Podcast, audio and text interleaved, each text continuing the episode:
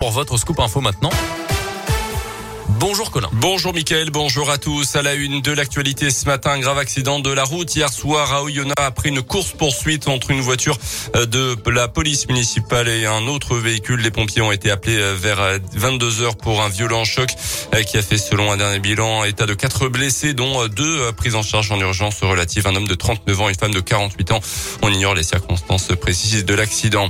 Dans le de deux voitures sont percutées hier après-midi sur une départementale. Les deux conducteurs sont gravement blessés. Une femme de 68 ans évacuée à l'hôpital de Genève par hélicoptère. Le SMUR de l'Ain a aussi pris en, charge un homme âgé de 38 ans.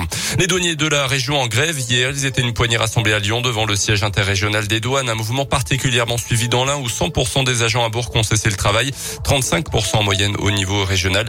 Ils protestaient contre le transfert des missions fiscales au service des impôts, une perte de 700 emplois à terme selon un syndicaliste cité par le Progrès. Dans le reste de l'actualité, le deuxième jour du sommet européen à Versailles au sujet de la guerre en Ukraine. Hier, Emmanuel Macron s'est dit inquiet et pessimiste pour les prochains jours en parlant du bombardement de la maternité et de l'hôpital pour enfants de Mariupol comme étant un acte de guerre indigne et amoral de la part des Russes. Le raid de l'armée de Vladimir Poutine a fait trois morts dont une fillette. Euh, Vladimir Poutine devra répondre de ses actes devant la justice internationale, a affirmé hier le chef de la diplomatie européenne. Jusqu'à 100 000 réfugiés ukrainiens sont attendus en France dans les prochains mois selon les autorités. Une plateforme internet dédiée à leur accueil a justement été mise en ligne cette semaine par le gouvernement. À Bourg, le centre de collecte va fermer ses portes mardi prochain. La ville de Bourg appelle à faire des dons financiers uniquement, notamment la protection civile pour acheter des kits chirurgicaux. La municipalité qui invite également les personnes parlant ukrainien à se rapprocher dès maintenant des services de la ville. Un millier de lits de réanimation supplémentaires à partir de 2023, annoncé Olivier Véran hier. Un renforcement inédit des équipes médicales et soignantes, selon le ministre de la Santé. Dans le détail, il s'agit de 500 lits fermés par manque de personnel et 500 lits de rééducation post-réanimation. Autre annonce également par le ministre, une hausse des ratios à une infirmière pour quatre lits de jour comme de nuit euh, sur un horizon de 5 ans en soins intensifs, euh, soit 2800 équivalents temps plein là aussi à partir de 2023. Les sports en rugby en Pro D2. Hier soir, l'USB s'est incliné lourdement à domicile face au leader de Pro D2, euh, Mont-de-Marsan, 13 à 40 après avoir résisté en première mi-temps.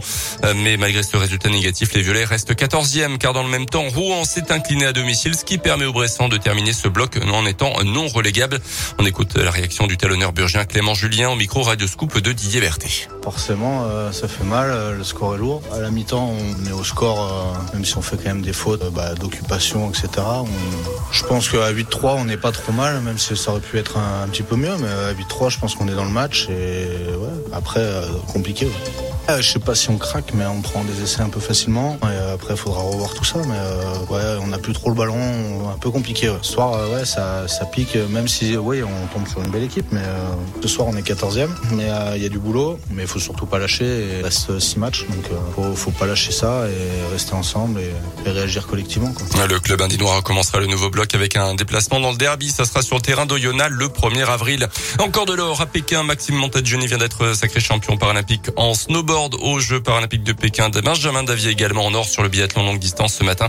Ce sont les 8 et 9e médailles de l'équipe de France, les 5e et 6e en or. Merci beaucoup Colin Cotte. Alors on va revenir sur le jeu